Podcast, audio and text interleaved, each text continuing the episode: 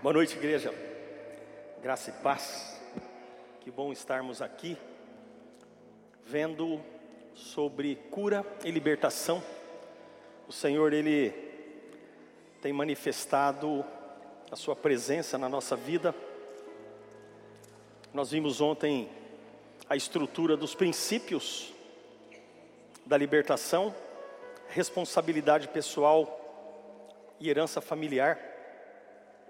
E hoje nós vamos tratar de uma estrutura chamada sexualidade, que é uma, um tema muito abordado na palavra de Deus.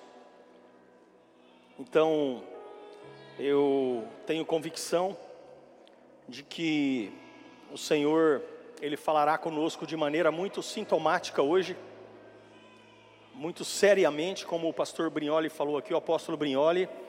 Estejam bastante atentos, ligados, porque a palavra não pode nos ser roubada. E no domingo pela manhã, nós vamos fazer o fechamento do, do, da nossa abordagem de cura e libertação. Eu estarei ministrando à noite, aqui no domingo mas o, o, o, tema do culto será um tema ligado à cura e libertação, todavia será uma pregação, uma homilética. Mas no domingo de manhã, ao terminarmos a nossa ministração, nós faremos aquilo que eu chamo de oração de renúncia. Nós vamos fazer uma oração bastante longa e muito profícua na vida de muitas pessoas e essa oração ela vai ser extremamente libertadora porque ela é uma oração que vem regada por todo o conhecimento que nós adquirimos ontem, hoje e também no domingo pela manhã. Princípios de Deus para o casamento, eu tenho dito como pastor e como conselheiro ou aconselhador de gabinete pastoral, que Deus ele não trabalha fora de princípios. E Gênesis 2:24 é um fundamento muito forte para o casamento como princípio. O que é um princípio? É uma regra geral que estabelece um padrão e que Deus não abre mão. Portanto, deixará o homem o seu pai e a sua mãe, e apegar-se-á a sua mulher, e serão ambos uma só carne.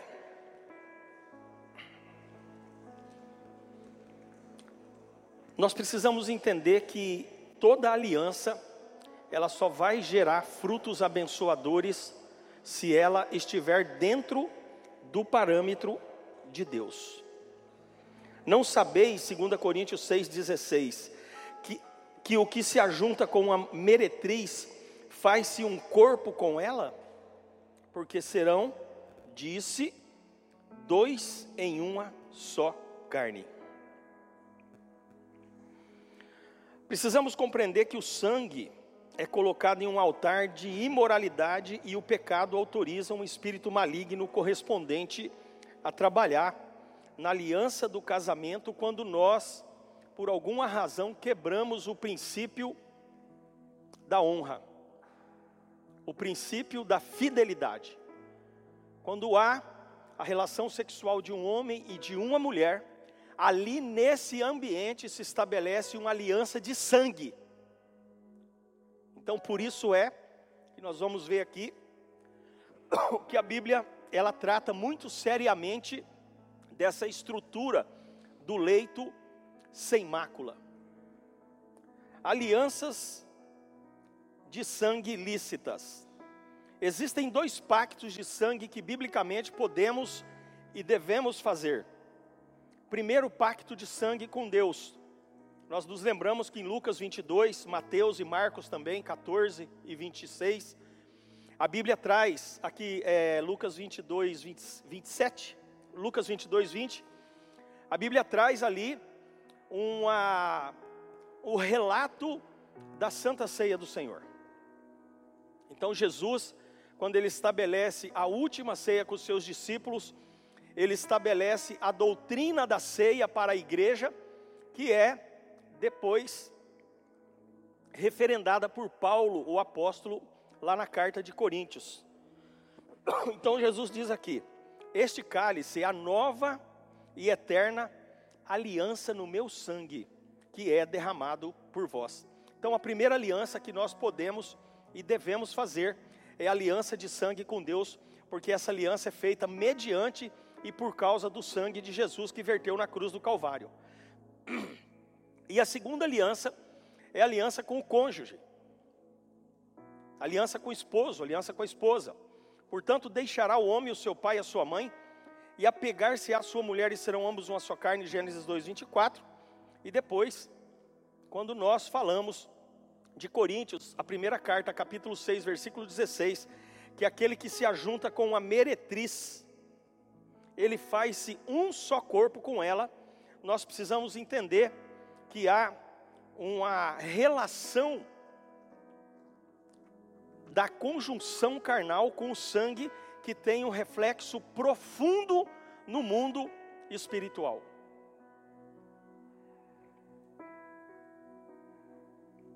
Nós precisamos, por que, que nós participamos e por que, que a igreja de Jesus na terra, ela sempre faz a santa ceia ou a ceia do Senhor? Porque é um memorial que Jesus determinou como doutrina e mandamento.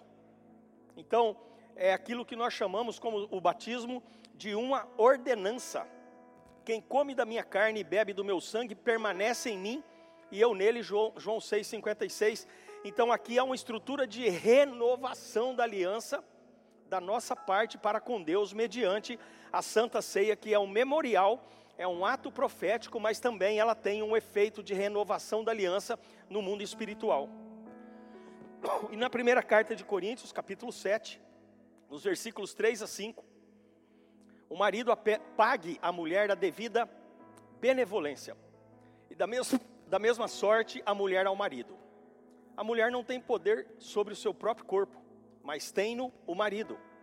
E também da mesma maneira o marido não tem poder sobre o seu próprio corpo, mas tem-no a mulher. Não vos priveis um do outro, senão por consentimento mútuo e por pouco tempo, para vos aplicardes ao jejum e à oração, e depois ajuntai-vos outra vez, para que Satanás não vos tente pela vossa incontinência. Muito bem. Então nós compreendemos que há uma aliança com Deus, pelo sangue de Jesus, que há uma aliança com o nosso cônjuge, porque fomos feitos com ele uma só carne, e há uma renovação permanente dessa aliança.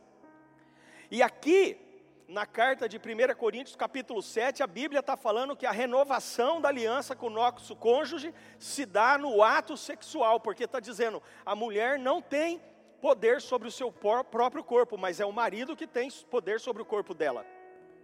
E da mesma maneira, o marido não tem poder sobre o seu próprio corpo, mas é a mulher que tem poder sobre o corpo do marido.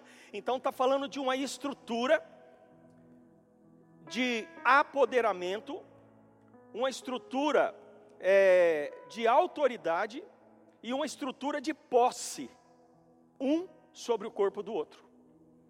Então a aliança de sangue, ela é renovada com o cônjuge à medida que você mantém com ele um ato sexual. Coríntios está sendo explícito em relação a isso. Então, nós vamos ver aqui as estruturas de mazelas sobre a questão da sexualidade no casamento. E todas as vezes que há uma infidelidade, há o rompimento e a quebra de uma aliança. E para quem é de Jesus, para quem tem o Espírito Santo, quando há quebra dessa aliança, o primeiro rompimento da aliança que se dá entre o homem e Deus. Depois, o rompimento se dá entre o cônjuge e o seu parceiro. As alianças espirituais que geraram maldições em nossas vidas precisam ser analisadas, primeiro, sob o aspecto que nós falamos ontem, que ele trata da responsabilidade pessoal, e segundo, de heranças familiares. A imoralidade gera muitas maldições de caráter hereditário que destrói as pessoas. A perseguição sexual, que decorre geracionalmente, tem fundamento em Deuteronômio capítulo 23, versículos 3 e 4, porque nós precisamos entender isso.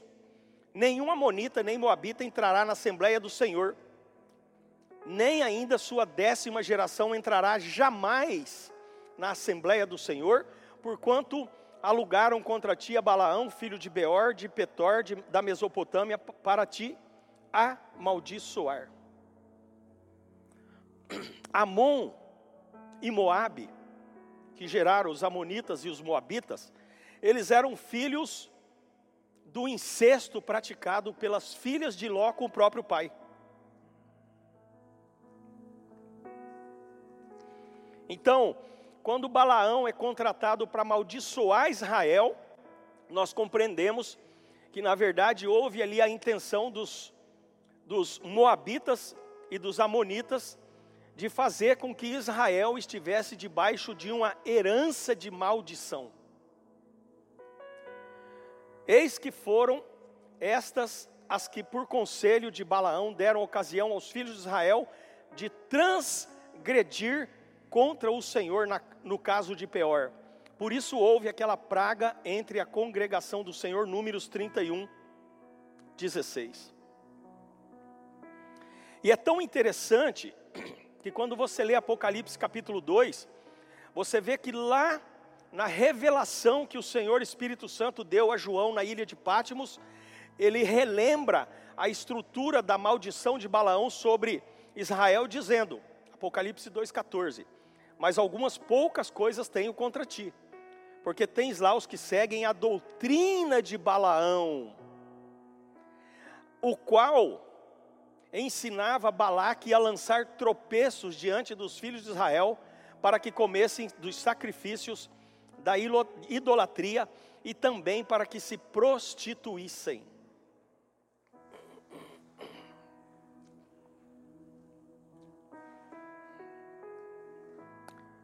A imoralidade sexual, ela é um portal no mundo espiritual que quebra a aliança que nós temos com Deus e liga uma aliança com demônios.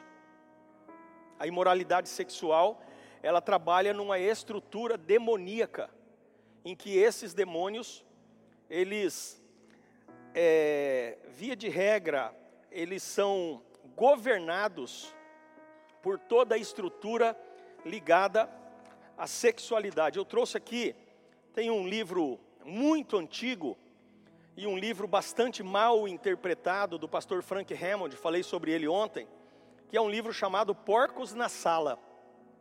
O pastor Frank ele trata nesse livro de demônios que atormentam estruturas setorizadas da vida humana.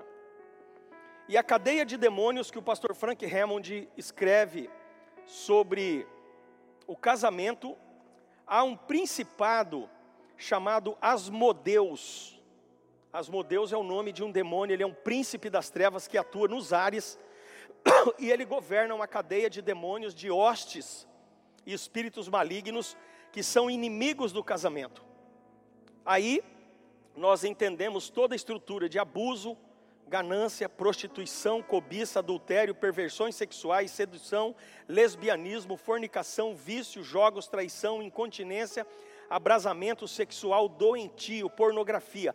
É toda uma cadeia governada por Asmodeus que bate violentamente contra a aliança do casamento para destruir a família funcional criada por Deus, quando ele disse, portanto, una-se o homem à sua mulher. Coríntios, primeira carta 6, 15 e 17 diz: Não sabeis vós que os vossos corpos são membros de Cristo? Tomarei, pois, os membros de Cristo e os farei membros de uma meretriz? Não, por certo. Ou não sabeis que o que se ajunta com a meretriz é um só com ela?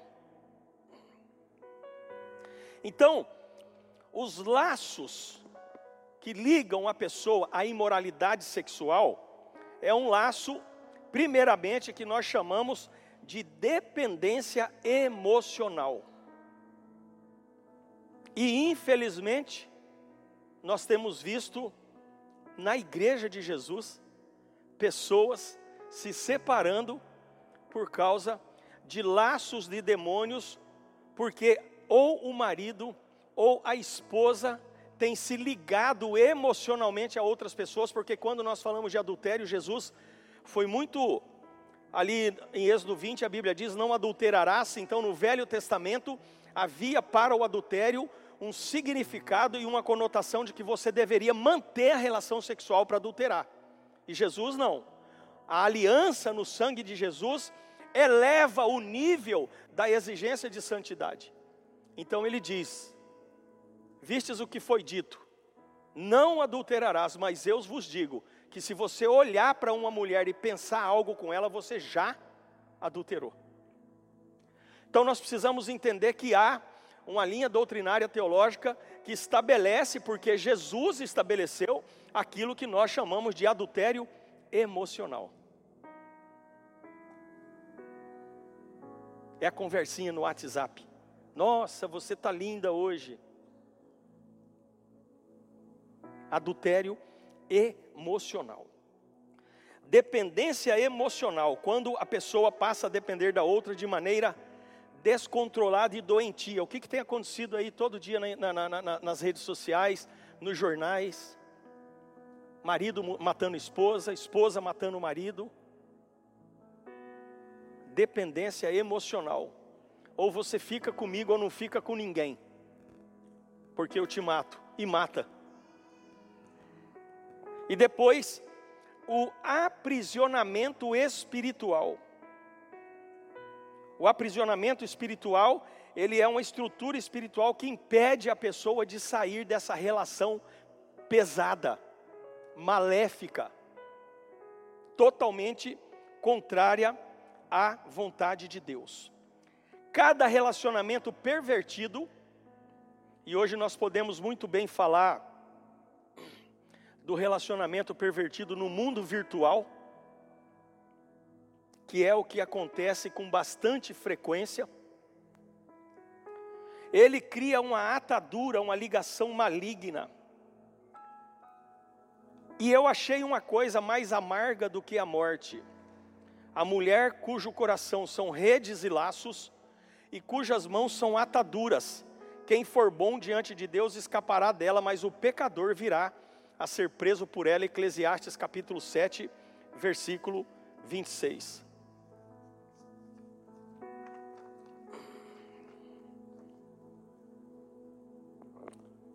Eu, quando comecei a namorar a Débora, eu tinha uma caixinha lá de fotografia das ex-namoradas. Era uma caixa desse tamanho, não estou brincando, era pequenininha. Aí um dia não lembro porque cargas d'água. Ela falou: O que, que é isso aí? Eu falei: É uma caixinha de foto das minhas ex-namoradas. Ela falou: E para que, que você quer isso aí? Eu falei: Ué, mas enfim, é óbvio, né? Ela me convenceu a jogar fora o negócio. E hoje eu entendo o que, que significa laço emocional nós não podemos ter vínculo emocional com nenhuma pessoa no seu nosso cônjuge, porque ele é o dono da nossa aliança. A nossa aliança foi feita com ele. Então eu não posso de maneira nenhuma, né? E nós vamos fazer no domingo de manhã uma oração quebrando essa estrutura da nossa vida aqui, porque às vezes nós temos laços emocionais com pessoas que passaram pela nossa vida e nós não sabemos que temos vínculos emocionais. Quando você vê a pessoa, quando você ouve a pessoa, quando você tem uma notícia da pessoa, aquilo de um certo modo mexe com você, mexe com a tua emoção. Então isso é um laço, isso é uma atadura, e a atadura ela impede você de se movimentar. Nós temos uma estrutura que é uma estrutura que também destrói o casamento que é a contaminação do leito conjugal, honrado seja entre todos o matrimônio e o leito sem mácula, pois aos devassos e adúlteros Deus os julgará. Hebreus capítulo 13, versículo 4. O que significa um leito sem mácula? É um leito de intimidade sem contaminação. E aí, nós temos um espírito chamado espírito de sensualidade. Você já ouviu falar alguma vez de uma moça chamada Pomba Gira? Já ouviu falar de Maria Padilha? Esse demônio, ele é chamado de espírito de sensualidade. Ele tem o poder de colocar ataduras e de cegar a pessoa. Às vezes a gente vê casamentos, um casal belo, lindo, com filhos, com tudo, de repente a cabeça do sujeito ou da sujeita vira e vira para o lado de alguém. Rapaz, e não tem quem faça o cara. Por quê? Esse espírito de sensualidade, para combatê-lo, só o sangue de Jesus, só o poder do Espírito Santo. Mas o poder do Espírito Santo para combater esse espírito de sensualidade, ele precisa, a pessoa precisa querer, porque Deus não é invasivo, ele não mete o pé na porta, ele não quebra a porta. Ele diz em João, em Apocalipse 3,20: Eis que estou à porta e bato. E se alguém ouvir a minha voz e abrir a porta, eu entrarei e cearei com ele e ele comigo. Jesus está trazendo a gente para uma relação de intimidade no mesmo nível. Jesus está se sentando à mesa conosco. Ele está descendo aonde nós estamos para nos levar aonde Ele está. Ele desce para que nós subamos. Então o fundamento está em Oséias capítulo 4, versículos 6 ao 12. O meu povo foi destruído, porque ele faltou conhecimento. Porque tu rejeitaste o conhecimento, e também eu te rejeitarei, para que não sejas sacerdote diante de mim, e visto que te esquecesse da lei do teu Deus, também eu me esquecerei de teus filhos. Olha aqui, olha aqui Deus falando para o povo através do profeta Oséias sobre a questão geracional. Eu vou me esquecer de você e vou me esquecer dos teus filhos também. Como eles se multiplicaram e assim pecaram contra mim, eu mudarei a sua honra em vergonha. Comem da oferta pelo pecado do meu povo pela transgressão deles tem desejo ardente. Aqui está falando de uma sexualidade desmedida. Por isso, como é o povo, assim será o sacerdote. E castigá-lo-ei segundo os seus caminhos, e dar-lhe-ei a recompensa das suas obras. Comerão, mas não se fartarão, entregar-se-ão à sensualidade. Luxúria é a palavra bíblica que representa a sensualidade. Entregar-se-ão à sensualidade, mas não se multiplicarão porque deixaram de atentar ao Senhor. A luxúria, que é a sensualidade, e o vinho e o mosto tiram o coração. O que, que a Bíblia está falando aqui? Que quando a pessoa é governada por um espírito de sensualidade, ela perde a razão, ela abandona a esposa, abandona filhos, abandona sogro, sogra, cunhado, parente, ela abandona tudo, ela enlouquece, Aí ela diz assim: Estou apaixonado, descobri agora a razão do meu viver. Espírito de sensualidade. O meu povo consulta a sua madeira e a sua vara lhe responde, porque o espírito da sensualidade os engana e se prostituem, apartando-se da submissão ao seu Deus. A sensualidade não é só um comportamento, ela é um espírito. E tem pessoas, tanto homens como mulheres, que mesmo que vistam uma roupa aparentemente não sensual, perdão, ela manifesta um comportamento sensual. Já viu isso? Já viu pessoas que têm sensualidade no olhar? É um espírito que cega, é um espírito enganador. É um espírito que autoriza a abertura de portais na vida da pessoa e ela começa a praticar pequenos atos que eles vão se avolumando e aí aquele espírito toma o lugar do Espírito Santo e começa a governar a pessoa. E aí, meu irmão, aí não tem aliança que segure. A pessoa que se deixa governar pelo espírito de sensualidade, ela precisa de uma renúncia muito grande. Mas antes de renunciar, ela precisa ter consciência, porque a Bíblia diz aqui no livro de Oséias que a pessoa fica com a inteligência cega.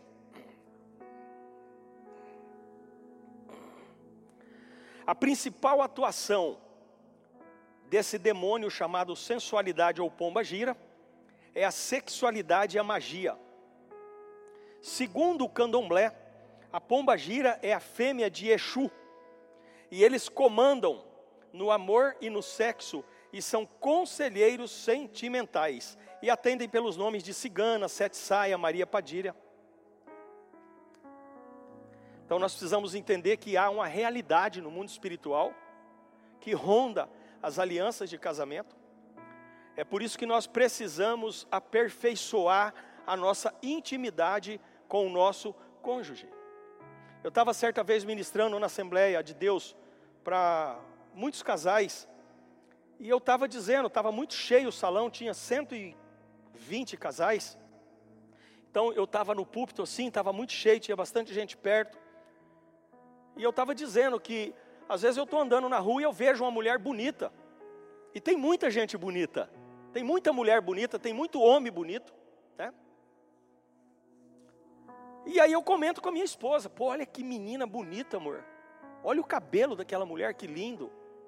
E da mesma forma ela tem liberdade para comentar comigo. E aí um cara que estava próximo disse: Rapaz, se eu faço um negócio desse é óbito na hora. Agora deixa eu perguntar para vocês que são casados aqui. Se você não tiver liberdade de comentar um comentário desse com a tua esposa, você vai comentar com quem? Ou você vai guardar no teu coração? E vai deixar aquela música do Michel Teló tomar conta da sua vida. Ah, se eu te pego, ah, se eu te pego.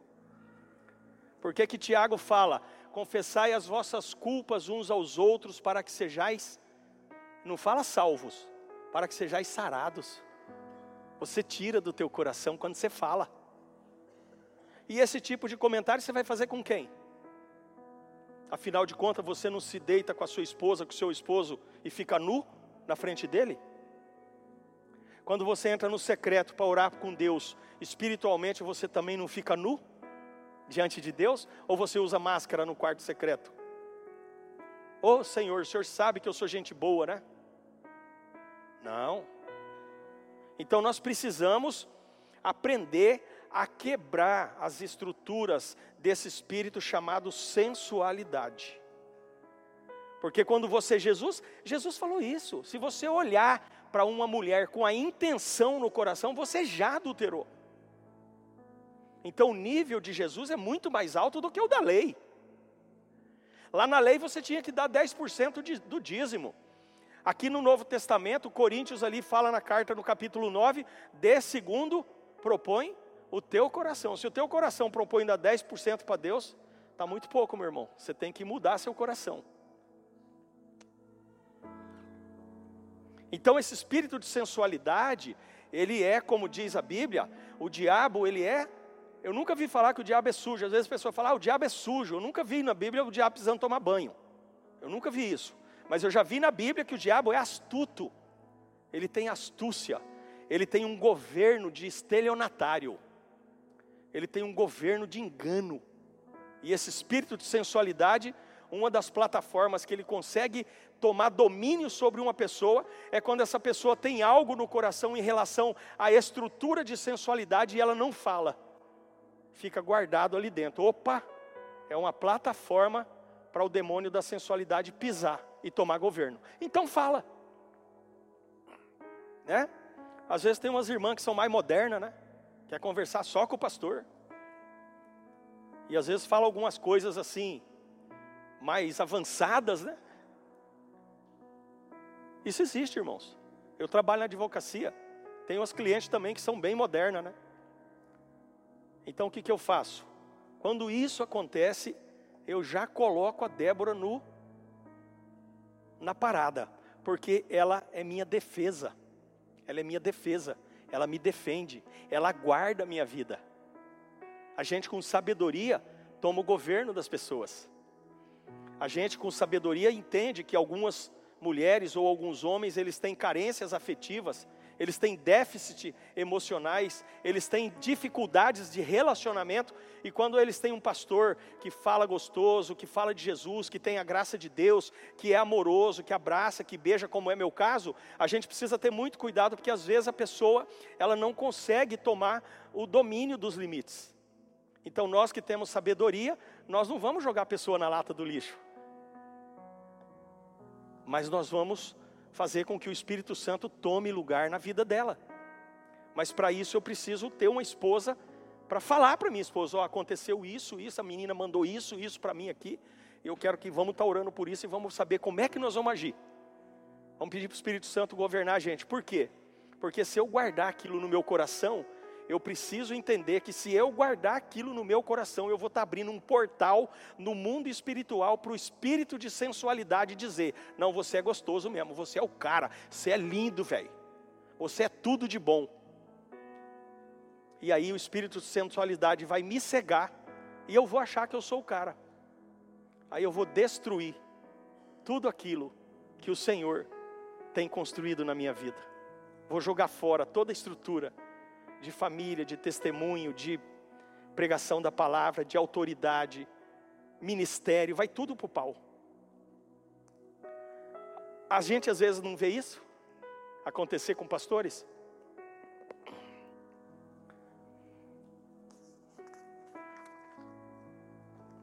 Legado geracional de moralidade, nós falamos ontem de pecado pessoal, responsabilidade pessoal e herança espiritual. A primeira porta a ser investigada quando uma pessoa circula no ambiente da imoralidade sexual é o legado geracional. Influências geracionais malignas podem ter sido transmitidas na concepção, impregnando o DNA espiritual da pessoa. Então, aqui, ele trata de uma palavrinha chamada bastardia. A concepção de filhos fora da aliança do casamento gera, presta atenção, a concepção de filhos fora da aliança do casamento gera rejeição e um comportamento de segregação e imoralidade compulsiva e precoce. Deuteronômio capítulo 23, no verso 2 estabelece o princípio: nenhum bastardo entrará na Assembleia do Senhor, nem ainda a sua décima geração entrará na Assembleia do Senhor. Eu tenho uma filha minha, que ela nasceu quando eu tinha 21 anos de idade, e eu fui conhecê-la quando eu tinha 37 anos de idade. Eu não sabia da existência dela.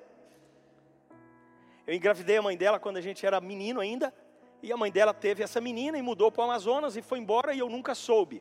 Então, é uma filha que nasceu fora da proteção do casamento. Ela não nasceu na aliança do casamento. Então, quando eu conheci a Inaína, quando ela veio para Campo Grande, ficou na nossa casa um tempo, foi muito gostoso esse tempo, eu renunciei à bastardia dela eu lavei os pés dela, pedi perdão para ela, pedi perdão para a mãe dela, pedi perdão para os avós dela e restaurei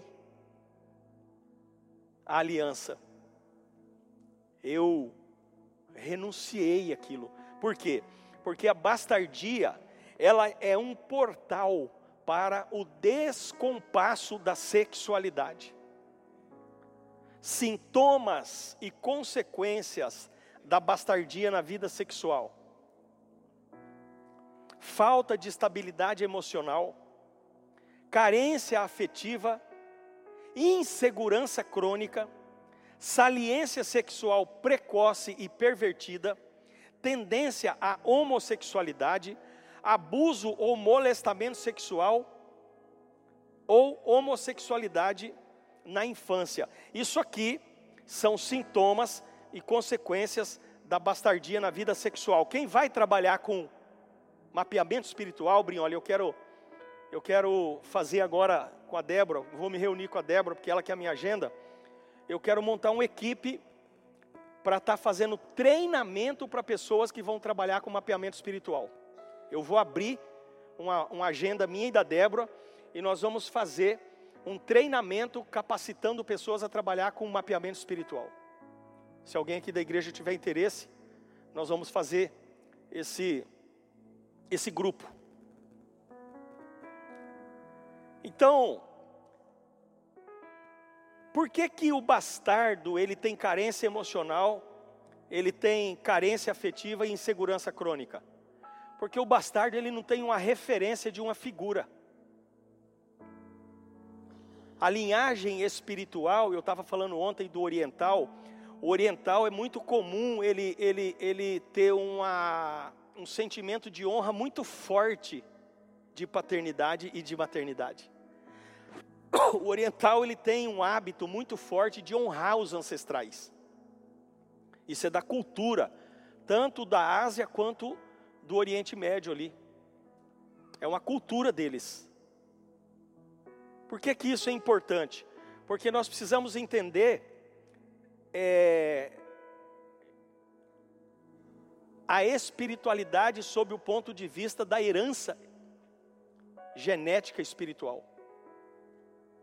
Então, quando o filho é gerado por um pai biológico, e esse pai, ele não tem aliança de casamento, ele não tem aliança de sangue do casamento, esse filho ele vai crescer sem uma referência. Ele vai ser perdido no aspecto da paternidade e maternidade convencional, como determina Gênesis. Una-se o homem à mulher.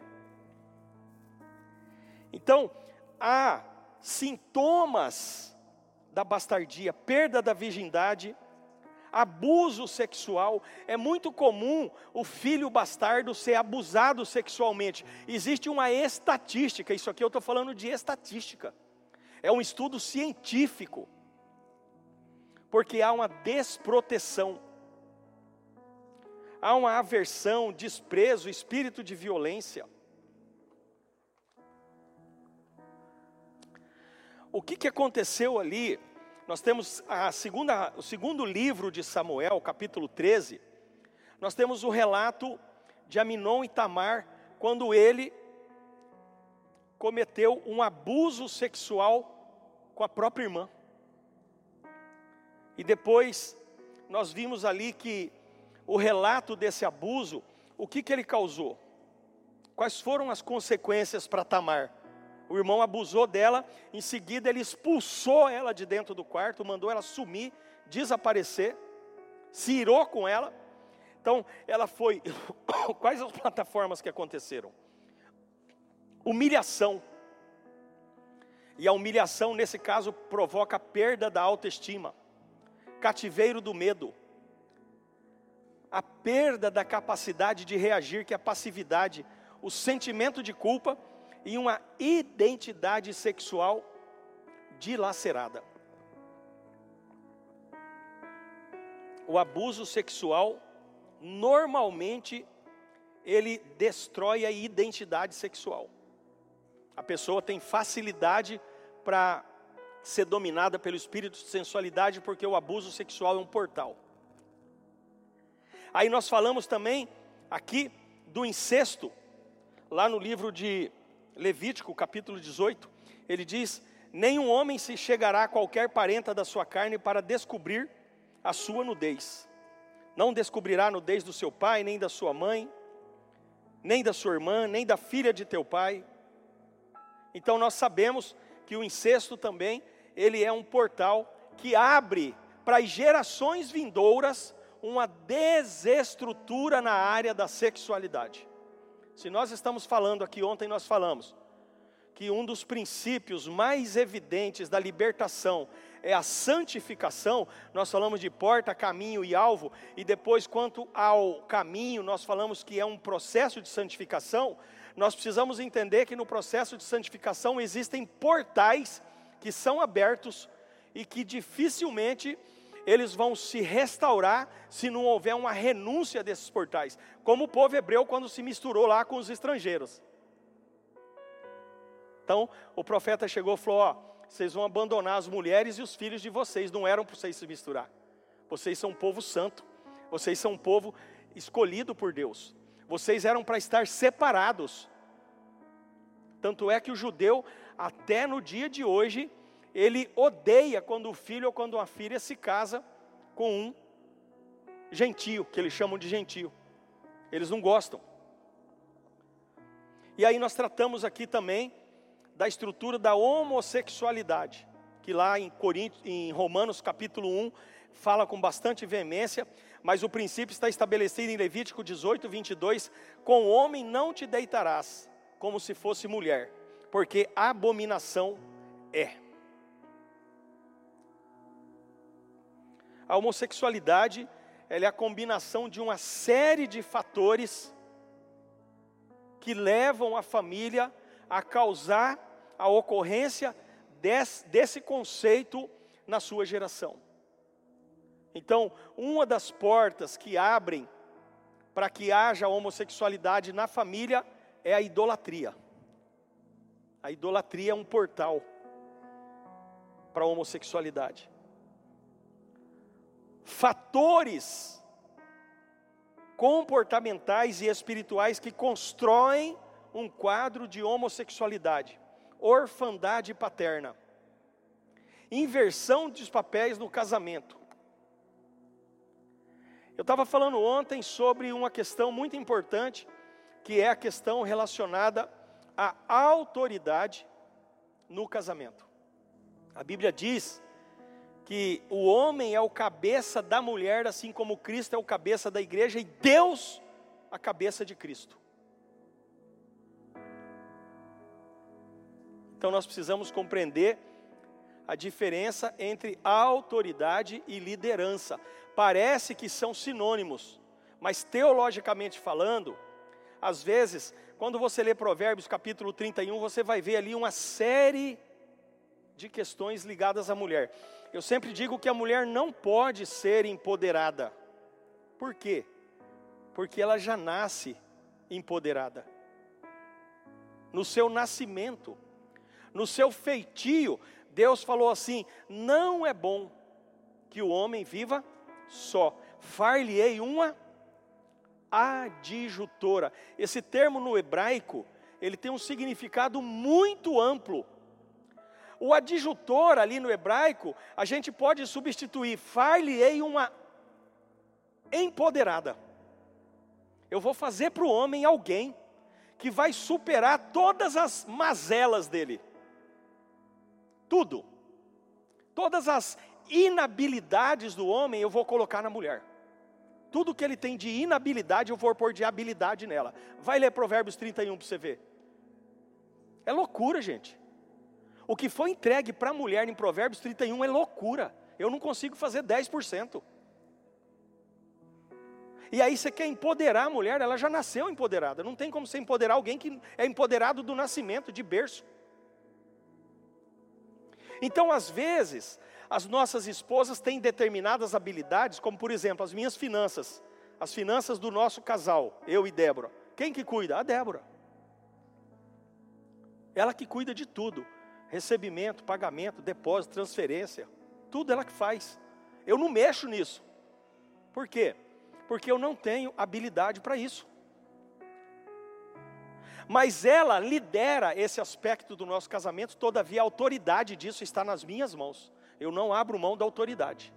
Porque quando Deus chegou em Gênesis ali para dizer para Adão, Adão, aonde você estava? Deus quando chegou para apertar Adão em relação ao pecado, Deus não foi falar com Eva, Deus foi falar com Adão que, que você fez, meu brother? Você pisou na bola, eu não falei para você que você ia morrer? Se você comesse? Eu não falei para você que você ia morrer, velho? Então, nós precisamos compreender que as habilidades que as esposas têm e que o marido não tem, ele precisa liberar a esposa para atuar ele precisa abençoar, porque quando isso acontece, quando o homem libera a esposa, quando ele abençoa a esposa para ela atuar naquela área, vai haver descanso, mas ele pode liberar a liderança daquilo, todavia ele não pode liberar a autoridade. E infelizmente, tem casamentos que a mulher é um macho. O marido não troca o filtro da água se não falar com a mulher. Não, não, esse filtro aí vou trocar o mês que vem. Mulher macho, sim, senhor. Essa inversão de papel no casamento é uma plataforma para abrir a homossexualidade para os filhos. Por quê? Porque o meu pai, para agradar a minha mãe, ele tem que ser mocinha, e eu também quero ser mocinha. Ou a menina fala: a minha mãe, para agradar meu pai, tem que ser machão, e eu também quero ser machão. É uma questão que mistura comportamento e espiritualidade. Por quê? Porque o espírito da sensualidade trabalha nisso. Concepção fora do casamento, legado de perversão sexual, adultério dos pais, consagrações, rejeição do sexo, abuso homossexual na infância e relacionamentos incestuosos na infância. Então são portais que abrem na vida das nossas gerações um portal para a homossexualidade. São estruturas que nós precisamos pensar nelas. Nós precisamos trabalhar com elas. O marido, ele é a cabeça do casamento. O marido é o homem, é o masculino, a mulher é o feminino. Mulher não nasceu para ser homem, mulher nasceu para ser mulher. Para se empetecar, para se embelezar, para fazer cabelo, para depilar, para passar rímel, batom e pó e ruge, não sei como é que chama aquilo, aquele monte de coisa.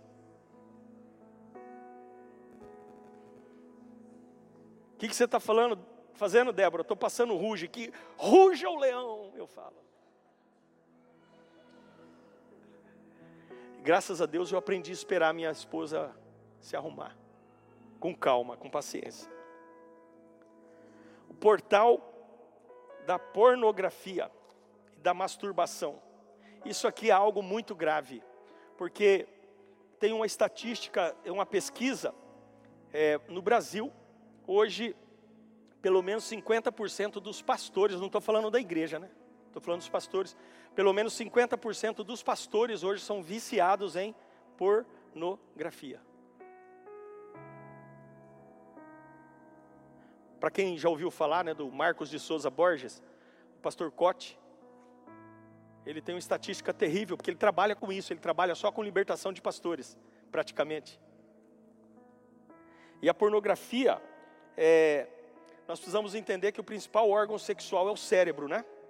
E ela é um vício que, quando a pessoa entra no nível de vício, quando o comportamento da pornografia vira hábito e quando o hábito vira vício, é talvez pior que a droga para se libertar. Precisa haver um trabalho muito intenso, porque o ambiente da sexualidade, quando você chega no auge do relacionamento sexual, o organismo libera um hormônio chamado ocitocina que é o mesmo hormônio que a mulher libera quando ela tem parto natural. Então, quando a pessoa vicia em pornografia e que ela tem prazer na pornografia, ela fica muito tempo liberando ocitocina. Então, o organismo ele sente um prazer imenso com a pornografia. Por isso que há uma dificuldade pesadíssima da pessoa sair desse ambiente. E esse é um ambiente maravilhoso para o espírito de sensualidade trabalhar na vida da pessoa, porque ele vai alcançar níveis de relacionamento sexual com a pornografia que a esposa dele jamais, ou que o marido dela jamais vai conceder. Então precisa haver uma renúncia, precisa haver um arrependimento. Adultério, ouviste, olha Jesus falando em Mateus 5 aqui, ouviste o que foi dito aos antigos, não cometerás adultério, eu porém vos digo que qualquer que atentar numa mulher para cobiçá-la, já em seu coração cometeu adultério com ela. É um dos principais mecanismos de destruição do casamento. O adultério atrai laços de prisões espirituais, e ele logo a segue como o boi que vai para o matadouro e como vai o insensato para o castigo das prisões, até que a flecha lhe atravesse o fígado ou como a ave que se apressa para o laço e não sabe que está armada contra a sua vida. Provérbios 7, 22 e 23 está tratando aqui do adúltero. A Bíblia está dizendo que ele vai como boi para o matadouro. Consequências do adultério: marginalização espiritual e ministerial da pessoa que adulterou, perturbação emocional no casamento, ciúmes, desprezo, competição, desentendimento crônico na comunicação do casal. Quando a gente trata de desse ambiente no gabinete pastoral, e eu estou com um casal bem recente lá que chegou esse mês para a gente que teve um adultério emocional, não foi nem adultério. A esposa lá conversou com um amigo lá, uma conversa mais. E não foi nem apelativa também a conversa, foi uma conversa mais íntima assim. Nossa, mas o marido está com a dificuldade, está com uma dificuldade. Aí a gente entende como que Satanás ele arrebenta a aliança do casamento. A confiança vai embora.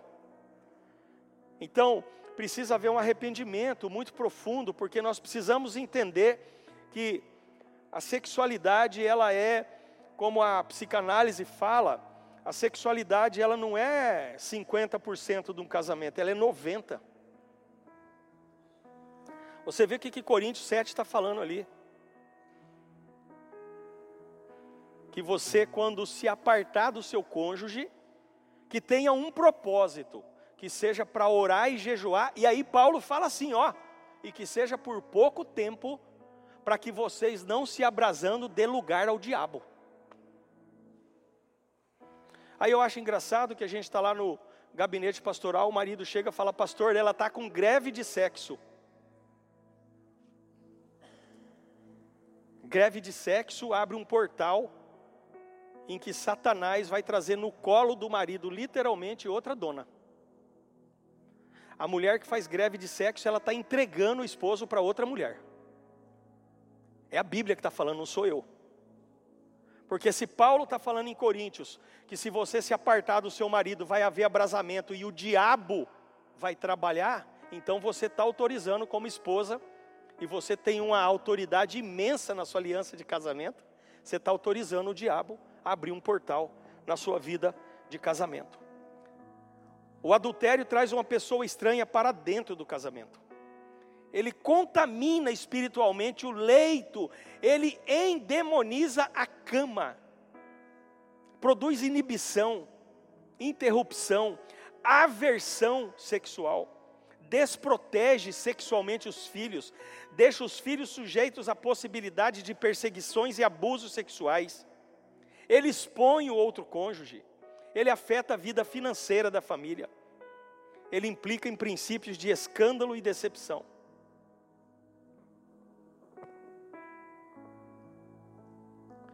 Gente, o que, que aconteceu na vida de Davi? Olha isso aqui. Eu estou falando de Davi, que era um homem segundo. Fala alto aí um homem segundo o coração de Deus. Meu, para o céu falar que você é uma mulher ou um homem segundo o coração de Deus, é que você está bonito na fita, hein? Aí Davi estava lá tarde. A Bíblia diz que na tarde, Davi se levantou do seu leito. O povo estava em guerra, Israel estava guerreando e o rei estava dormindo. É o primeiro erro. Você não pode dormir quando você tem que trabalhar. Qual que era a função do rei em Israel na época de guerra? Era estar à frente da batalha. Ele estava dormindo. Aí ele se levantou e foi para o terraço do palácio. E lá ele vê a Gisele Bündchen tomando sol. E ele fala: Rapaz, quem que é essa dona? Batseba, mulher do teu amigo Urias.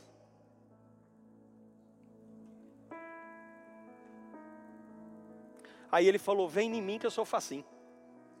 Traz essa dona para cá. Trouxeram a dona.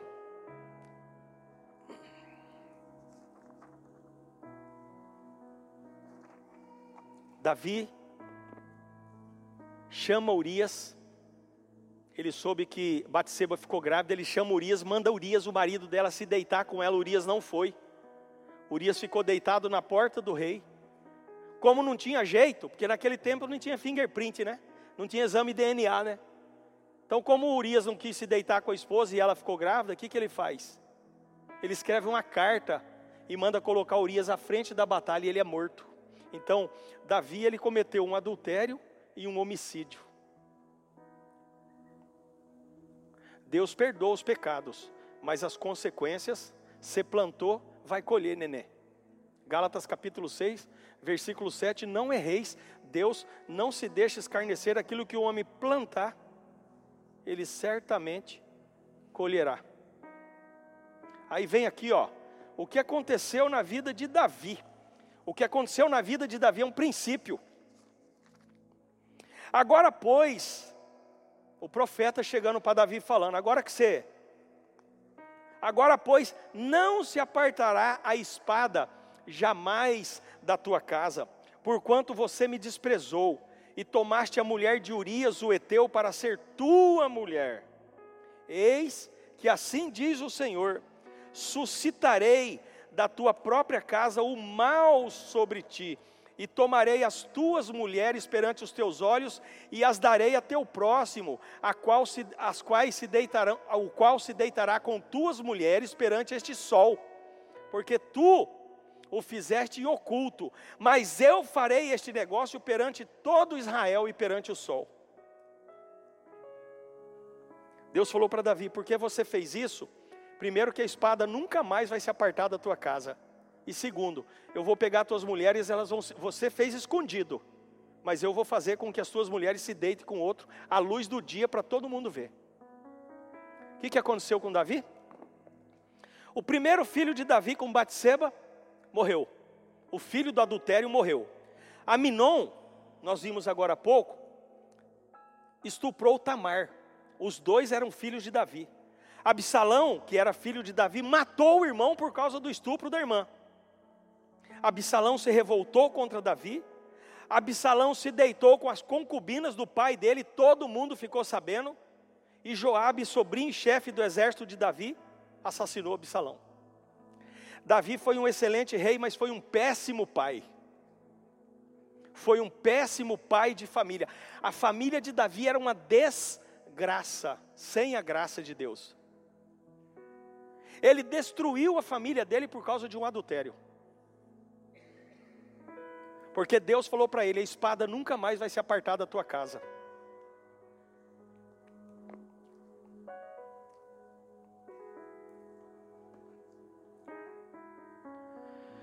Como que nós resolvemos isso?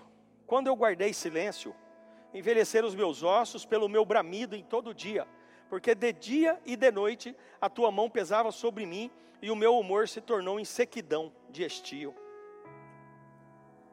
A solução disso está na cruz. Mas nós precisamos ter transparência e confessar a Deus e ao cônjuge. A minha vida foi um caos no casamento. Hoje eu e a Débora nós trabalhamos muito com casais. Nós estamos trabalhando com o oitavo casal no nosso ministério pastoral agora esse mês. Faz um mês que começou o trabalho com eles, de mapeamento espiritual, de gabinete. É o oitavo casal que na nossa vida profissional vai ao escritório para se divorciar e a gente leva para Jesus. A turma chega lá, ah, pastor, porque meu marido, ele é isso, ele é aquilo, ele... e eu falo, é verdade é verdade. Vamos, eu estou com vontade de matar esse cara e eu falo, eu também, de tanto que você já falou dele, eu também estou. Porque assim a gente ganha o coração da mulher. E aí você começa a mostrar a palavra de Deus, porque a palavra liberta. Conhece a verdade, a verdade liberta. Então, o nosso casamento, ele teve um momento que ele foi o pior casamento que eu já conheci na minha vida. O pior. Por isso que hoje eu procuro fazer tudo, tudo, tudo, tudo, tudo, tudo que, a, que Deus me possibilita para agradar a minha esposa. Porque eu, de uma certa forma, eu quero compensar para ela o mal que eu casei a ela, porque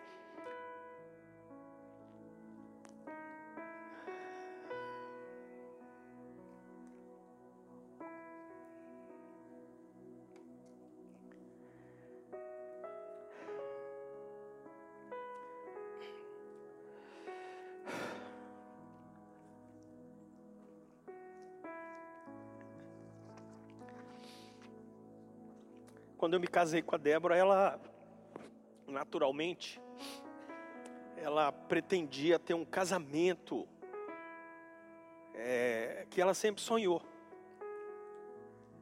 E aí houve um momento da nossa vida em que esse casamento ele se desfacelou. E o pior não é ter um casamento desfacelado como eu tive o meu. O pior é ter um casamento desfacelado sendo membro de uma igreja como eu era. Congregando numa igreja como eu congregava. Então eu levei o meu casamento por responsabilidade pessoal, mas derivado de uma maldição hereditária, para o pior casamento que alguma mulher possa pensar na vida. Tudo aquilo que ela nunca sonhou e nunca desejou para o casamento, nós tivemos no nosso, por culpa minha.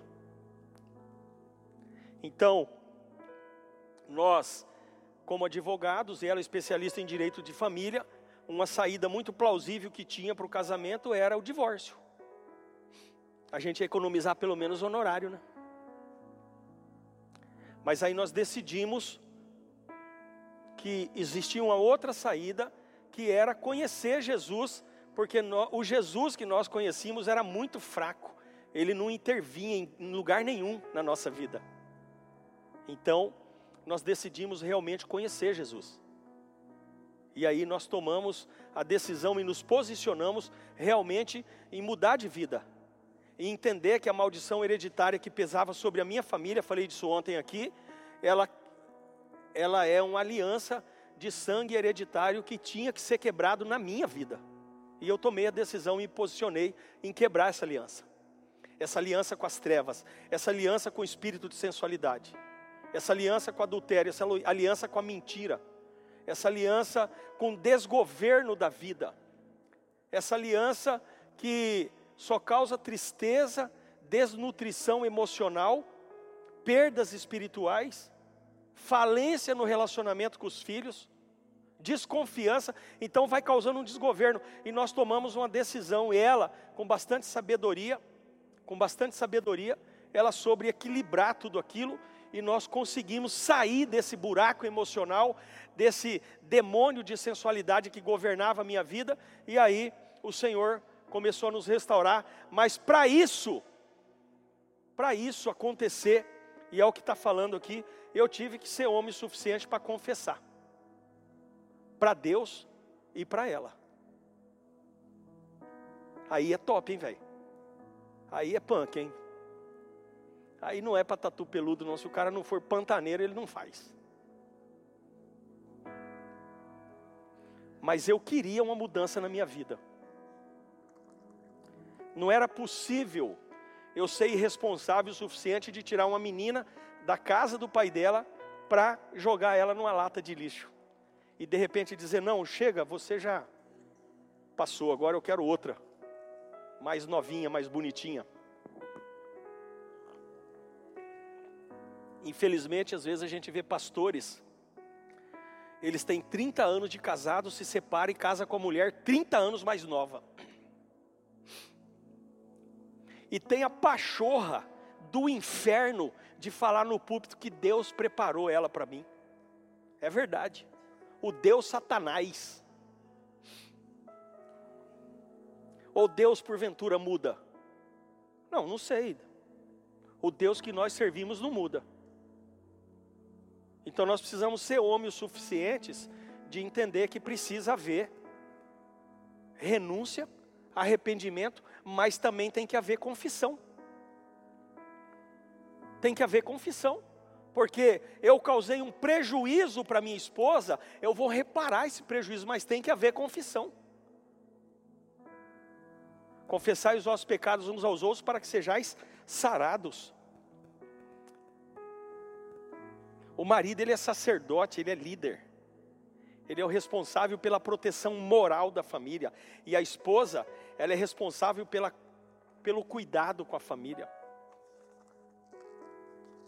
A esposa é responsável por edificar o marido, por edificar a casa.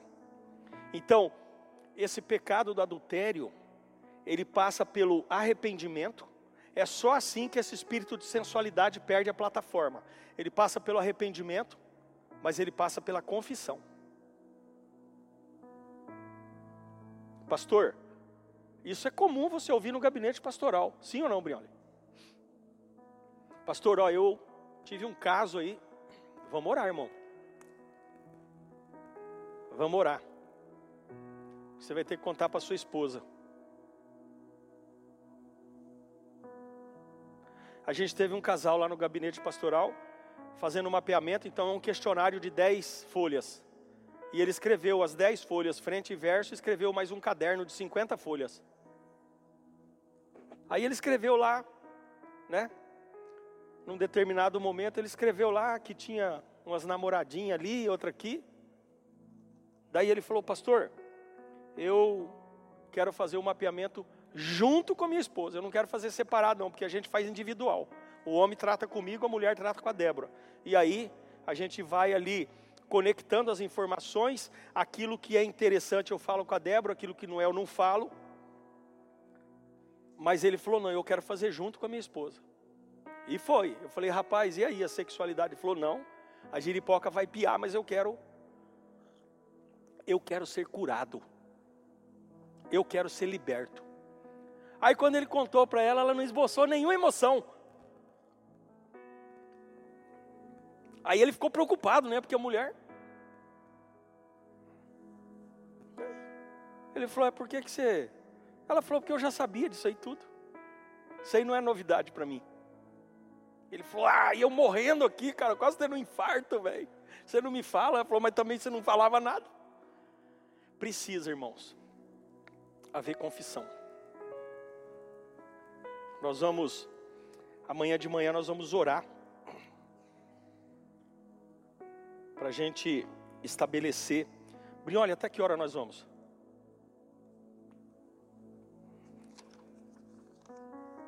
Eu vou começar aqui, eu termino amanhã essa matéria, mas eu vou falar agora sobre é, o âmago do processo de cura e libertação se chama pa eternidade. Jesus nos apresenta um Deus Pai. Jesus, no Evangelho de, de João, várias vezes ele fala: Minha comida, minha bebida é fazer a vontade do meu Pai. Eu vim para fazer a vontade do meu Pai, porque o meu Pai. E de repente, quando chega em Mateus capítulo 6, então ele trata ali do pronome meu, sempre no singular, então ele se coloca como filho, todas as vezes que ele fala, mas quando chega no livro de Mateus, no capítulo 6, que ele ensina a oração universal que todos conhecemos, aí ele já não fala mais meu pai, ele já fala pai nosso. Então Jesus, ele integra a humanidade debaixo de uma paternidade. Ele começa a dizer que você também é filho, porque ele fala: quando você orar, não faça como os fariseus que são hipócritas, que ficam nas esquinas e pensam que por muito falar serão ouvidos, mas você, quando orar, ore assim: Pai nosso que estás no céu. Então ele começa a trazer para nós um senso de paternidade. E há por parte de muitas pessoas um bloqueio em relação à paternidade de Deus. Por quê? Porque há uma desconexão com a paternidade terrena. Eu tenho me lembrado que o livro de Números, capítulo 30, diz que se uma mulher fizer voto ao Senhor, e se ela for solteira, e o seu pai ouvir o voto, e não se opuser ao voto, ela cumprirá o voto e a promessa. Todavia, se o pai dela se opuser ao voto, ela não cumprirá o voto nem uma promessa e o Senhor a perdoará. Mas se a mulher for casada e ela fizer um voto a Deus e o marido, ouvindo o voto, não se opuser ao voto, então ela cumprirá aquilo que prometeu. Mas se o marido disser que ela não cumprirá o voto, então o Senhor a liberará do voto e a perdoará. O que, que significa isso? Significa que quando Deus fala, Paulo fala em Romanos 13 que toda autoridade provém de Deus e não há autoridade a não ser aquela que ele instituiu. Nós sabemos que a paternidade terrenal é algo instituído por Deus e nem Deus passa por cima dessa autoridade. E muitas pessoas têm dificuldade de se relacionar com Deus como pai, porque não tem uma referência de paternidade terrena. Tem um déficit, tem uma desconexão.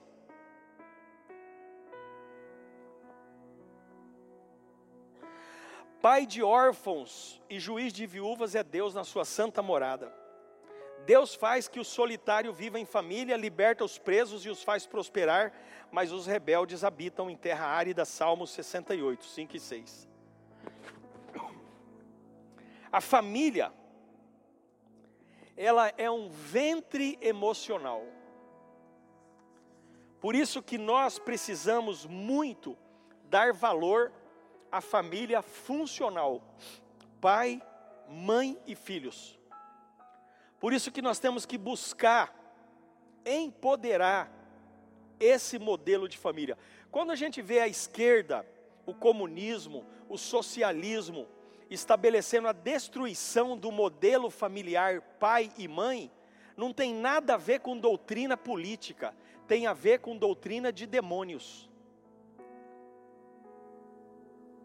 A Bíblia traz três tipos de doutrina: doutrina de homens, Timóteo, doutrina de demônios, Mateus, e doutrina dos apóstolos, Atos capítulo 2. Então, quando a gente vê um governo tentando desconstituir a família, esse governo não tem uma pauta política, ele tem uma pauta satânica. Porque o modelo de família, pai, mãe e filhos, é o modelo bíblico, é o modelo cristão, é o meu modelo. Então, o princípio da família, ele estabelece a honra da paternidade.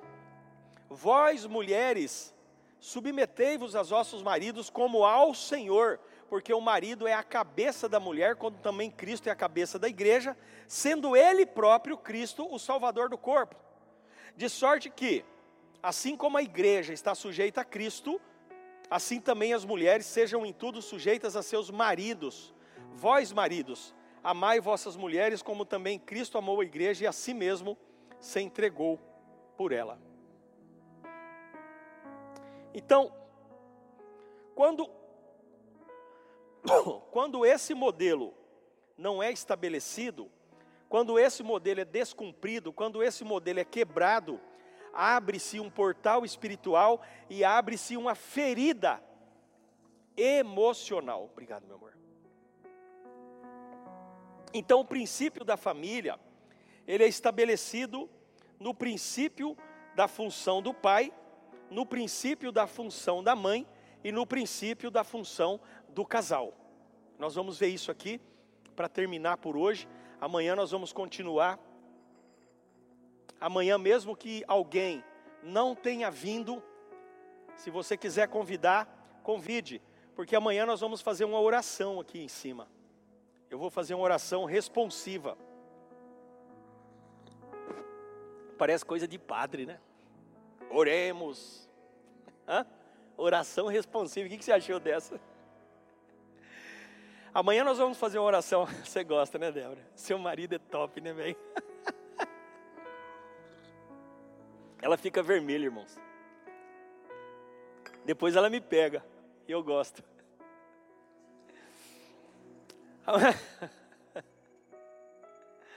Amanhã nós vamos fazer uma oração.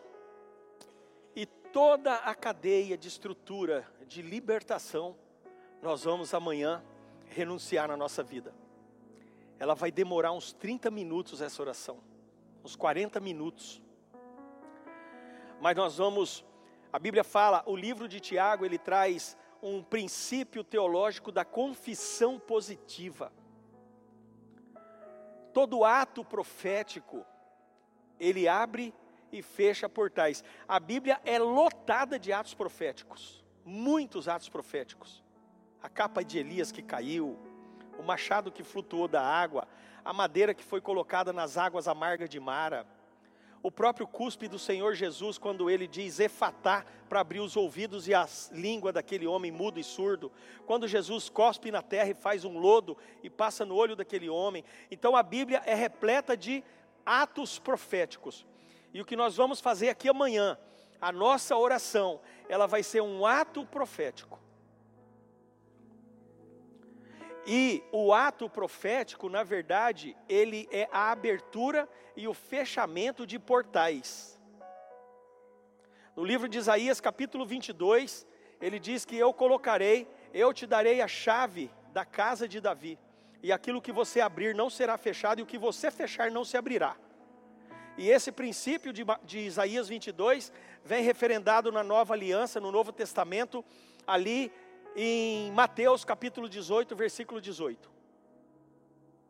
Jesus, antes um pouco, ele diz para Pedro: Eu vou te dar as chaves do reino dos céus. E aí ele diz em Mateus 18, 18: E tudo que você ligar na terra será ligado no céu, e tudo que você desligar na terra será desligado no céu. Isso é chamado de portal, são portais espirituais.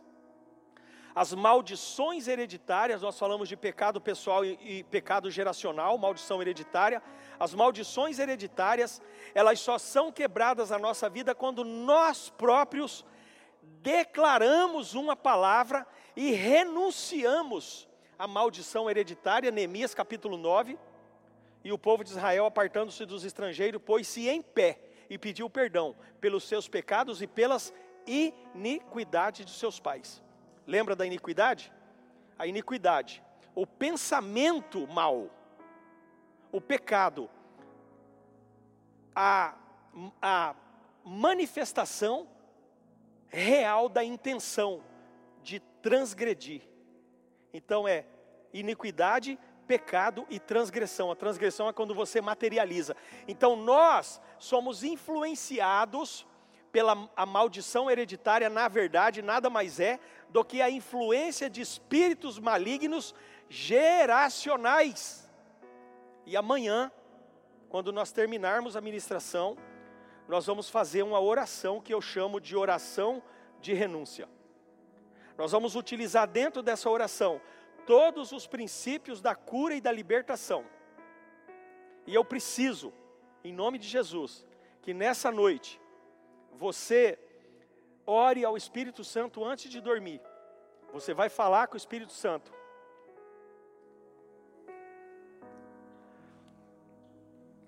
E você vai pedir para ele trazer na sua memória, e ele vai trazer. Porque 1 João 2,27 diz que ele nos ensina todas as coisas.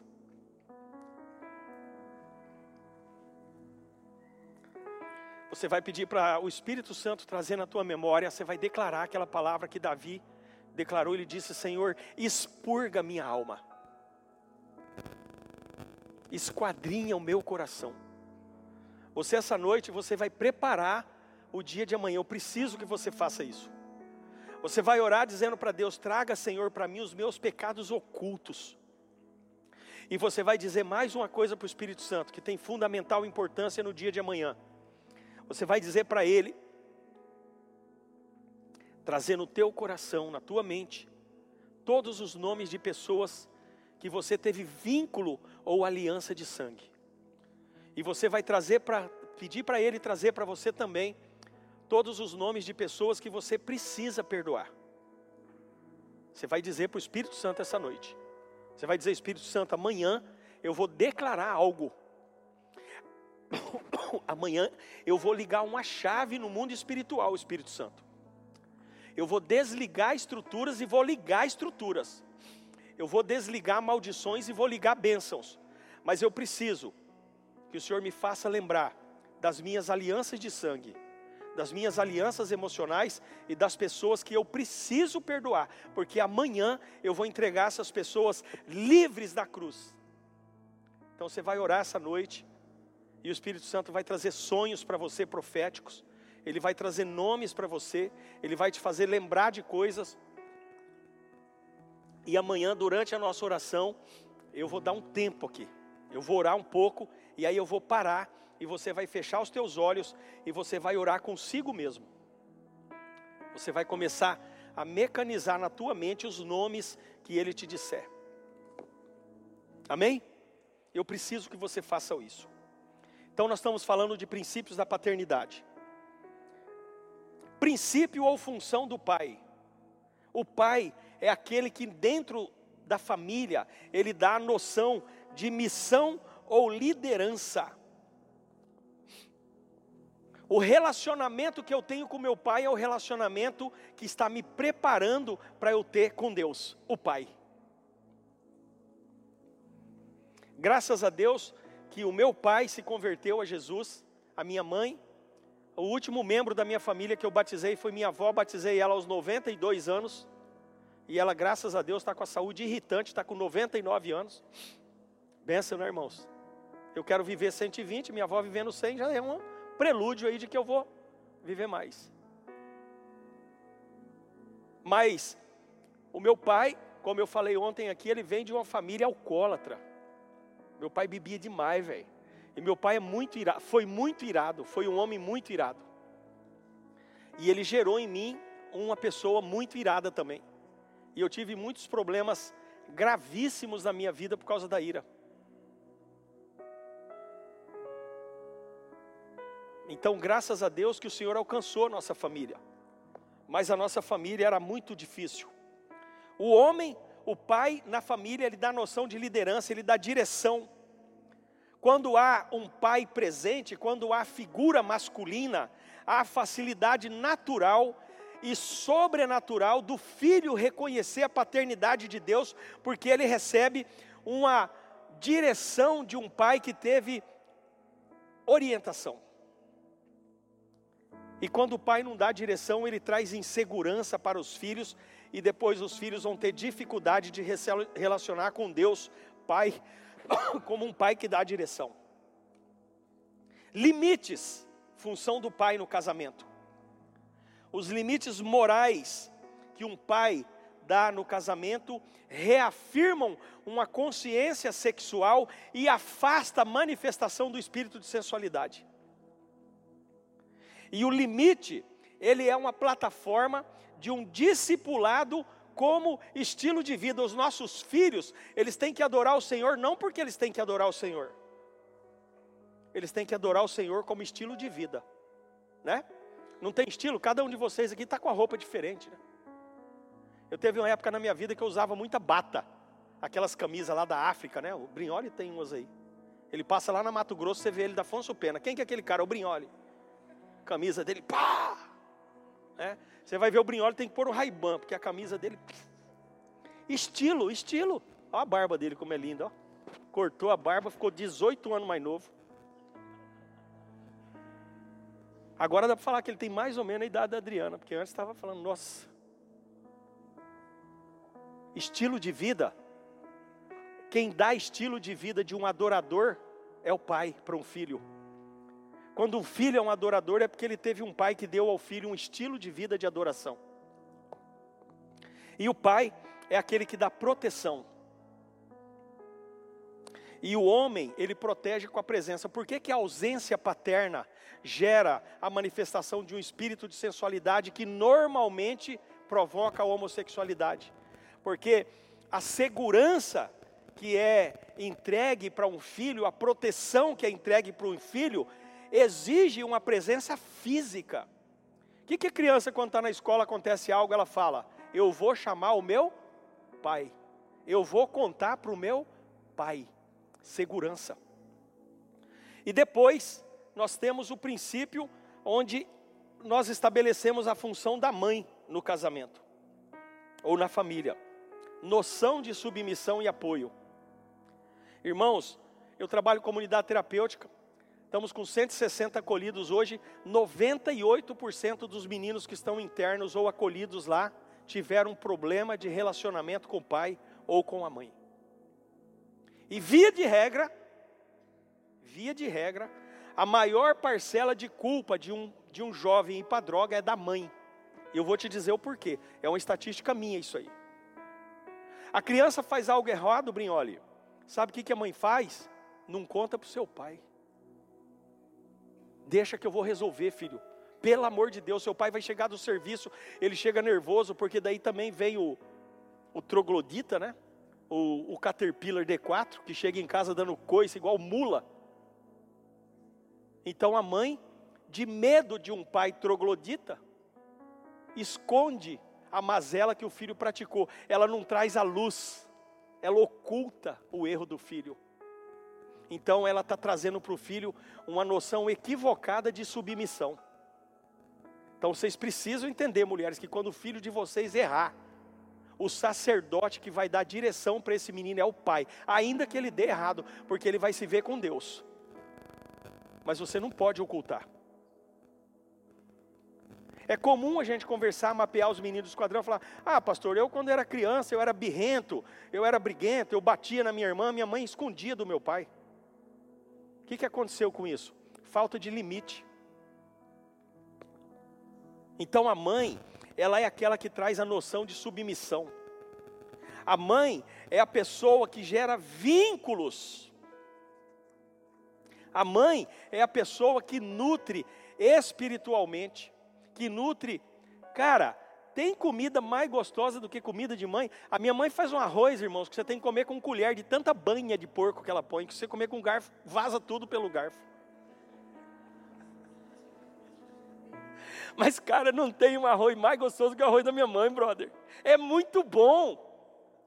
Por que, que comida de mãe, você não tem uma frase, você fala comidinha de mamãe? Não tem isso? Né? Cara, não tem comida mais gostosa do que comida de mãe, porque é espiritual, meu irmão. A mãe, ela nasceu na família para nutrir a família para fazer aquela comida que só ela sabe fazer. Meu, ela também nutre espiritualmente. Presta atenção em Jesus Cristo. A Bíblia diz que aos 12 anos o menino estava dando aula no templo, não é para qualquer Zé Ruela, ele estava dando aula no templo para os doutores da lei. Jesus Cristo, é só Jesus. Agora, ô Celso, quem que você acha que ensinou esse menino a doutrina da lei? Foi a mãe dele, sabe por quê? Porque o pai dele era carpinteiro. O pai dele tinha que estar lá na carpintaria, lixando madeira. Quem foi que nutriu Jesus do conhecimento que ele tinha? Porque naquele dia que ele deu aula no templo, os fariseus ali, os doutores da lei diziam: "Da onde vem nesse menino tanto conhecimento?" É lógico, ele era Deus, mas ele recebeu a unção do Espírito, mas quem deu a ele o conhecimento da lei foi uma mulher chamada Maria. A mãe nutre. A mãe é responsável pela nutrição da família. A mãe é responsável pela geração de vínculos. A mãe, ela é responsável pela organização, pelo amor de Deus, gente. Quando eu vou visitar alguém Brinholi, porque às vezes a gente, como pastor, você liga, né? Irmão, estou indo na sua casa tomar um café. Aí chega lá, a irmã fala assim: Pastor, não liga para bagunça, não. Eu falo, não, eu ligo sim, irmão. Irmã, que casa é essa, irmã? Isso aqui é uma casa habitação de demônio? Rapaz, que troço é isso? Tem roupa no tanque, tem roupa na máquina de lavar, tem roupa no varal, tem roupa no chão, tem roupa no banheiro. Que, que é isso, irmã? Vai se converter, vai falar igual Jesus falou para Pedro: quando você se converter, vai ter com os teus irmãos. Gente, casar não é porque você sabe fazer café que pode casar, não. Você tem que aprender a administrar uma casa, mulher. Não liga não, pastor, para bagunça, para sujeira. Não ligo sim, irmã.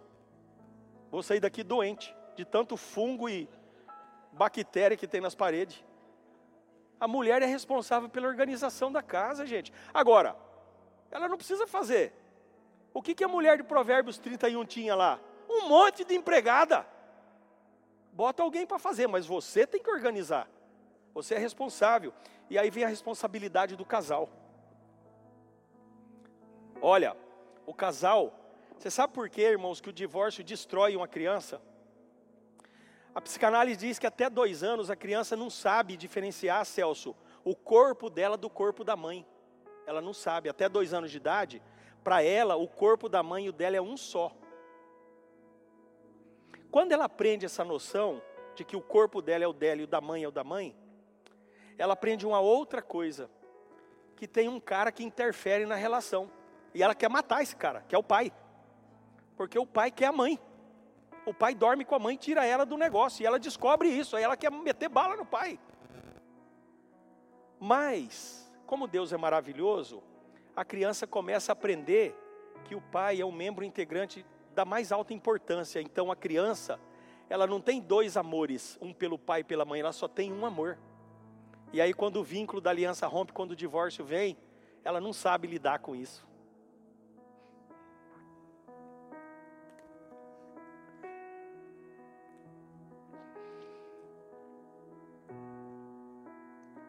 Eu tive uma aluna na faculdade, ela é muito linda, muito linda ela. E e um dia ela conversando comigo e eu falando que era pastor e tudo, ela abriu o coração dela. E ela falou, pastor, eu há muitos anos eu sou homossexual porque quando eu tinha sete anos, o meu pai se divorciou da minha mãe e na audiência, eu fui na audiência, pastor professor. E eu estava lá na audiência, e aí o juiz falou assim: quem que vai ficar com a criança? Daí o meu pai falou assim: não, eu não posso, eu trabalho. A minha mãe falou: não, eu também não posso. Aí sabe o que, que aconteceu comigo? Aquela noite eu fui dormir na casa daquele juiz. Eu fui dormir lá. E eu não conhecia ninguém lá. Eu quase morri aquela noite. Eu tinha sete anos. Eu perdi meu pai e minha mãe numa sala eles foram embora e me deixaram ali. E eu fiquei ali. E aquele juiz, ele falou: Não, fica tranquila que eu, eu vou te levar para minha casa. Mas eu falei: Que casa? Eu não, não conheço a casa do senhor. E eu tive que ir para a casa daquele homem. E eu fiquei um longo tempo na casa daquele homem. Aquilo ali me matou por dentro. Então a família, ela tem o papel de estabelecer equipe. Nós somos uma equipe, filho. Nós somos uma equipe, filha. O, o, carro que o teu pai tem não é dele, é nosso carro, filho. A casa que eu tenho não é minha casa, é a nossa casa. Sabe aquela frase? Eu que pago a conta, você tem que fazer o que eu mando? Não fale isso para o teu filho. Ele não escolheu nascer na tua casa. Ele não escolheu você como família mas ele foi entregue para você como herança. E é uma herança do Senhor. A Bíblia diz que filhos são herança do Senhor. Você vai prestar contas do teu filho para o Senhor. Então, família, ela tem a noção, ela dá a noção de equipe de liderança e administração. E a família, ela em conjunto, ela dá a noção, o casal em conjunto dá a noção de missão e submissão. O que, é a submissão bíblica? O que, é quando a palavra diz que a mulher tem que ser submissa ao marido? Não é ser empregada do marido, não é ser mandada pelo marido, é ser amada e protegida e desejada pelo marido, mas é estar na mesma missão do marido. O meu marido tem uma missão e eu estou debaixo dessa missão.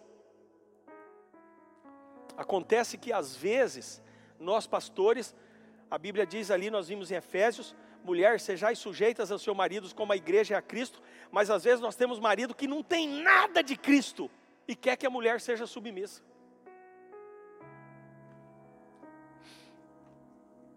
Então nós precisamos compreender papéis, nós precisamos compreender ofícios, e por último nós precisamos compreender de novo, que eu já falei, vou falar novamente, a questão de liderança e autoridade. Normalmente o, o, o homem, quando está viajando, dirige melhor que a mulher, mas tem mulher que dirige muito melhor que o homem. E se você está numa situação de risco numa viagem, deixa a tua esposa dirigir, se ela dirige melhor que você, se ela tem mais habilidade que você.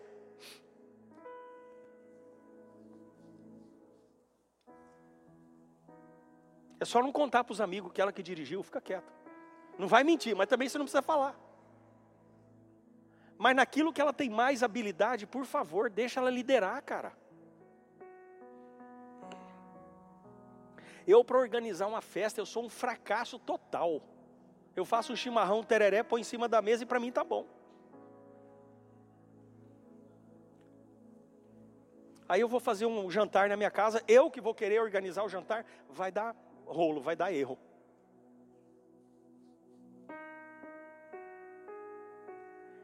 Então, amanhã, eu quero que vocês não se esqueçam do que eu falei aqui, orem essa noite, pedindo ao Espírito Santo que traga para vocês a revelação daquilo que vocês vão falar amanhã aqui.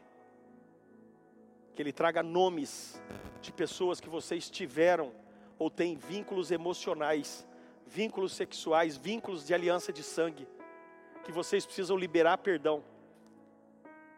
Que amanhã nós vamos estabelecer um nível de consciência e nós vamos fechar e abrir portais. Pai, em nome de Jesus, eu quero te agradecer por essa noite.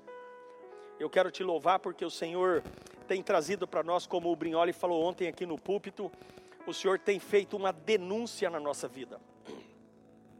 E todas as vezes que nós ministramos a palavra e denunciamos um espírito maligno, ele tem que se apresentar.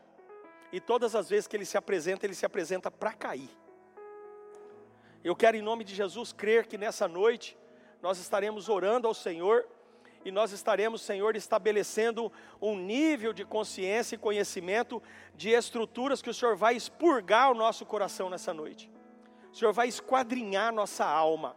O Senhor vai trazer aqueles pecados ocultos, desconhecidos e de cegueira, pecados que ainda nós nem sabemos, mas o Espírito Santo vai trazer, porque amanhã, Senhor, quando nós orarmos, quando nós estabelecermos a meditação da oração, quando nós declararmos com a nossa boca, nós vamos quebrar alianças das trevas e pecados geracionais que estão sobre a nossa vida. Nós vamos arrebentar com o mundo das trevas na nossa geração e nós vamos destruir as maldições e as iniquidades geracionais que vêm acompanhando a nossa geração.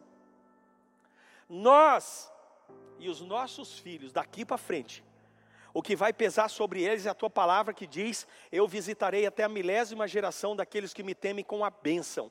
Os nossos filhos, eles são abençoados, eles são geração bendita, eles serão conhecidos por servirem ao Senhor, eles são prósperos. Então, em nome de Jesus, nós precisamos da tua graça no dia de amanhã. Nós precisamos da ilustração e da manifestação do Espírito Santo na noite de hoje. Quando nós orarmos, Senhor, por favor, Espírito Santo, tenha liberdade de trazer para nós tudo aquilo que nós precisamos saber. Nós te agradecemos, Espírito Santo, e nós declaramos que Jesus é o nosso Senhor, que Jesus é aquele que governa a nossa vida, que Jesus é o nosso modelo de homem, que Jesus, ele é o que nos resgatou do pecado, que o seu sangue, nós queremos somente aliança no sangue de Jesus. Só no sangue de Jesus. Obrigado, Pai. Nós te agradecemos. Eu quero, em nome de Jesus, abençoar o Brinholi, a Adriana, os seus filhos, esses meninos, essa menina que são realmente servos do Deus Altíssimo. Eu abençoo a igreja Maná em nome de Jesus. E a igreja diz: